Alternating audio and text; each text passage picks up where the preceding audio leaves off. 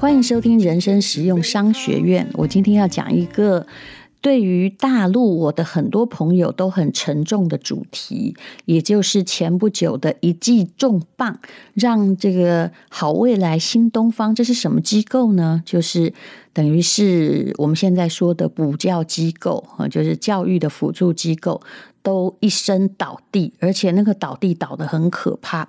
他们本来已经大到可以去纳斯达克上市，可是现在他们的股价可能跌到剩下百分之五。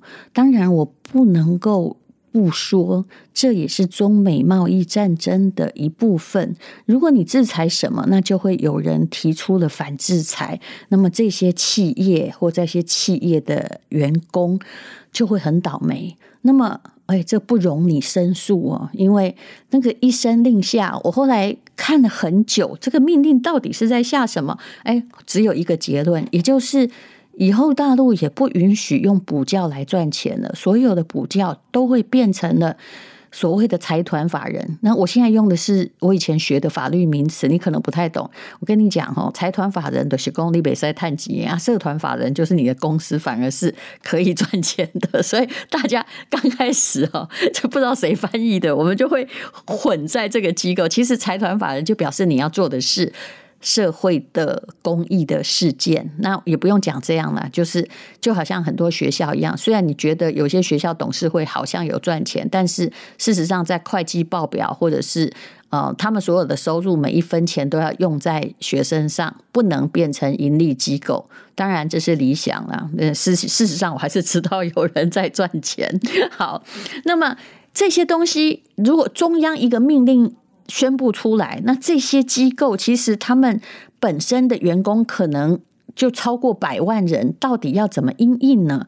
我们来看一篇文章所写的哈，我觉得写的真的是有点惨了。这间公司的市值就一个礼拜之内跌了九十五趴，然后企业进行大裁员，因为一夕之间他们再也没有办法。靠原来的盈利方式牟利的，否则你就是违反国家政策。好，这家公司叫做好未来。那事情发生在七月底的时候，他的 CEO 叫张邦张邦新，他召集了员工哦，然后跟这些员工说。我们这些机构配不上我们的客户了，我们的公司也配不上我们的高管，还有我们的同事了。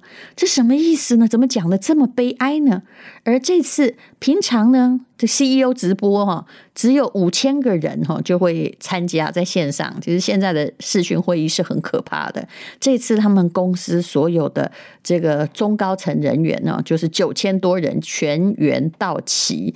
那全国没有办法这个登入中高层的其他的员工，也都安静在。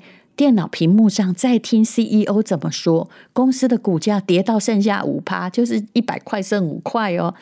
那其实呢，你知道这个 CEO 是了不起，他叫张邦鑫，他整整十八年，他中断自己在北大的学业，就是很像哈佛毕业生这样了。而且你你可以想象，他今年恐怕就是四十岁左右而已哦。他开始创办好未来，也就是线下的补习机构。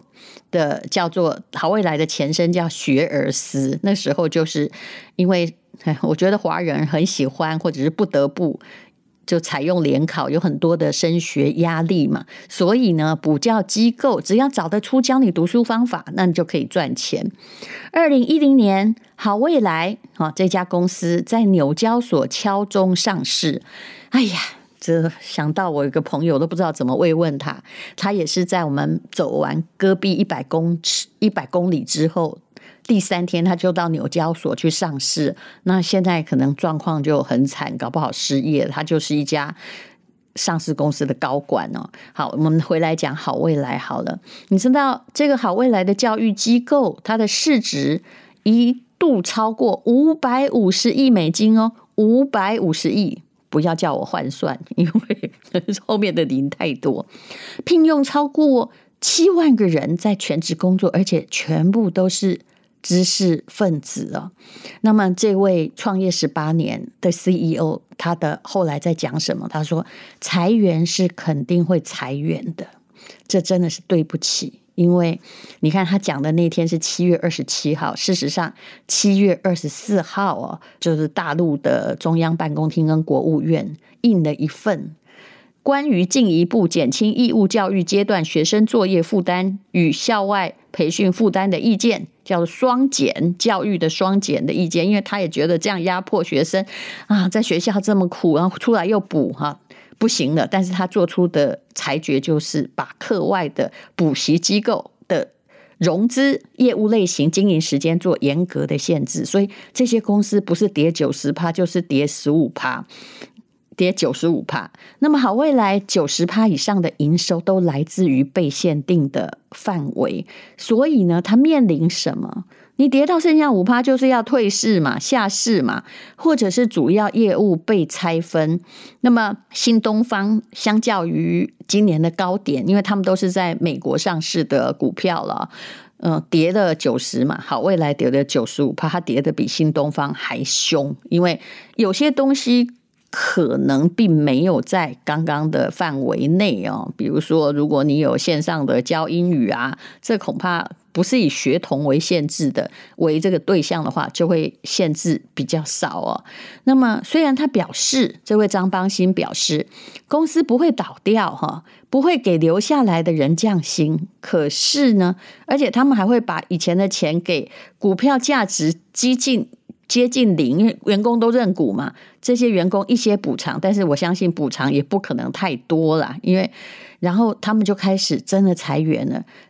他们在大陆的十三个地方，每一个中心哦，平均都是上千个人哦，员工跟老师哦，啊，然后辅导范围可能是上万人，他们就十三个地方只剩下三个地方，那之后呢，也就是。很多人会离开，几乎可能就超过一半会离开了。那其实呢，作为一个公司，不管是不是教育机构啦，最重要为什么要裁员？有时候你也不要怪老板哈，也你也不能怪政策啊，你就不能怪老板了。现金流如果完全都烧完了，那就是整个公司完全倒掉了。那现在裁员，很多人还能拿到补偿，而且。也许这个公司还有起来的机会。这个政策双减，就教育双减政策，就补习教育大概不能再存在的政策呢？其实大家都会觉得措手不及，你知道为什么？因为来得太急太狠，跟洪水一样，本来都会以为会给一到三年的缓冲期，那你就可以再变化，换一个方式，哦，搞不好在线上做另外一种转型。其实我一直相信了，就是我们哦，这华人真的很喜欢逼死小孩，万般皆下品，唯有读书高。那各种转型哦，可能会对小孩进行更大的压迫，这个也是国家管不到的呀。你看，说像我家的小孩，他会改成线上课程哦，他一个暑休啊，这个一个私立学校的暑休，真的就受不了了。早上六点多起床，然后开始准备哈，八点坐在电脑前面啊。平常哈线下下课可能还有五分钟，中间可能还有三十分钟的，他们学校本来实体课都还有三。早上还有三十分钟的活动时间，现在都没有了，全部下课剩下五分钟，只够去上个厕所，然后吃饭吃个一个小时，在家里连午睡的时间都没有，晚上可能还要有别的英文辅导，反正就非常非常的惨。好，我再讲回这个张班新的好未来的公司哦，那么不只是这家公司，大陆也还有一家很。厉害的公司啊、叫做猿辅导。这个猿哈，这猿猴的猿呢哈，大陆有很多上市公司，不知道为什么都跟那个猿猴的猿字 都扯上关系哦，或者是猩猩啊，就是名字蛮奇特的哈。那他很多的实体投资才刚投资，对不对？那可能就。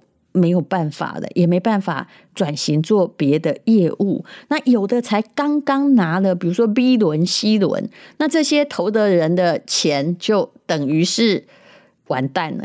就你投资它，本来期待它也一样在纳斯达克上市哦，可是呢就很惨。像猿辅导，它本来在新的一轮的融资，也就是上它的估值到两百亿美金哦，两百亿。可是现在呀、啊，真的不知道，不敢算哦，它到底是多少钱？那也就是很多公司投资这些教育机构的，基本上也都等于是百分之九十都没有了。那很多怎么应对呢？因为这无法改变，跟洪水一样来的事实。答案就是裁员。那么裁员比例呢？每一家公司不一定，但是。非裁不可。好，那么据估计，反正这些教育机构啊，短期内哈一定会大幅的下滑，搞不好还有下市的可能。可是我要问的是，这种连根拔起，真的会让孩子在教育过程中所受的压迫变少吗？有时候，身为一个。小孩的的妈妈，我是会觉得我们的教育到底怎么了哈？其实两岸或者是所有华人地区压力都是很大，日本人压力也很大。我们小时候，大家不是说我们是一考定终身吗？然后就考坏了，你就这辈子完蛋嘛！哈，除非重考，哇，重考又是一件艰苦的过程。可是说真的，我们以前读书好像就是一考定终身，没有现在辛苦。现在好好辛苦哦，而且在台湾也有好多洞可以钻呢。以前我们是这个农村的贫穷的孩子，我们也没有补习，可是我们可以靠着自己的力量，突然在要联考的前一年或半年，发愤图强，开始了解。其实我说真的，我没有特别了解读教科书的含义。我每一次到了那个联考，就现在的指定考试之前呢，我都很努力的把 所有的模拟考卷 都做一次。其实我从来没有回头看课本，照样都考得超级的好。就是因为你出了题目的题型我都知道，我都会嘛，所以我就每天就睡到自然醒，然后这样再。考试，但是我后来发现，如果我存活在我小孩这个年代，我一定考不上台大的，你知道吗？而且以后他们可能会没有指考，那靠那个学习成绩。像我得罪的老师，因为常爱顶嘴，得罪的老师这么多啊，那又念的可能不是那些什么繁星的偏僻小学，哇，那只靠那个考前三个月临时抱佛脚的那种小聪明，我现在一定考不上我以前的学校。可是啊，现在孩子什么都补啊！我看到他们国一的生物学，真的已经比高一的时候我上的还难了。那但是平均起来，当然他们也还没有长大了。我真的很疑惑，说他们会比我们过去那个年代哈有出息的人会比较多吗？没有啊，哈。这个世界上有出息的人平均值就在那里，而他们教的课程很多还是背诵。你说论创意吗？呃，现在的年轻老师是比以前那个有乡音的老师好一点，可是事实上，我认为光课本的创意就有限。那么最近的国文课本哈，国中一年级我也很熟，从小小五、小六、国中，因为必须要陪小孩把这些国文念过去嘛。可是我说真的，你要告诉我那个课本的选择哦，没有任何的，不要说政治啊，没有任何的意识是不可能的。有些他选了很多台湾作家的作品，这些作家我也没听过，那里面讲的是有一点本土的意识，可是说真的，那个句子写的一点都不好啊。嗯，我觉得真的非常非常的怀疑，有些文言文的确是佶屈聱牙，你要去掉它。我也不太有意见，因为想要念的就会自己念。可是你选的那些文章到底是什么意思？好歹你也选优美一点的呀，不要变成一个愁庸的场所，然后只选呢喜你那一派的呃作者啊。我个人的感觉是这样的，你。觉得反对，你觉得他写的很优美，没关系哈，那就是你的欣赏品味在那里。好，那么好，我今天回过头来再讲新东方跟好未来，就是一个中央所颁布的政策，能离开的资本呢，全部都离开了。那么已经投的人呢，也都感觉嗯，血本无归是一定的。那教育在大陆变成了最差的行业。啊，那其实呢，本来哈，在这之前，我也不能说人家中央这样打房是错的，你知道？因为呢，之前你去看到商学院的那个报表，随着资本的涌入，各家的线上教育机构都在投广告。你在大陆看到最大的广告就是补习班呐，常常曾经到什么地步哦？你看它竞争之激烈，就是他会用人民币四千块的成本，四千等于两万呢。哎，一万五好了哈，不对，差不多一万八哈左右，呃，用这样的成本才能拉得到一个新客户。那这个意味着，这个客户至少要学一年，他的平台才能覆盖成本。也就是这些平台其实他吸了那么多金，他的钱还是花在所有的广告上，比花在学生上来得多。所以你觉得中央提出管制，难道不对吗？我觉得其实这个歪风是应该要整顿，只是真的很狠，几乎没有人能够留下来。就算转型，也需要一段很长的时间。好，那么这个经验告诉我们什么呢？其实，当然呢、啊，如果你是在比较美国，大概比较。不太可能伸手去制裁某一个行业到这样的地步，可是他也曾经伸手制裁一个国家，也不管人家死活。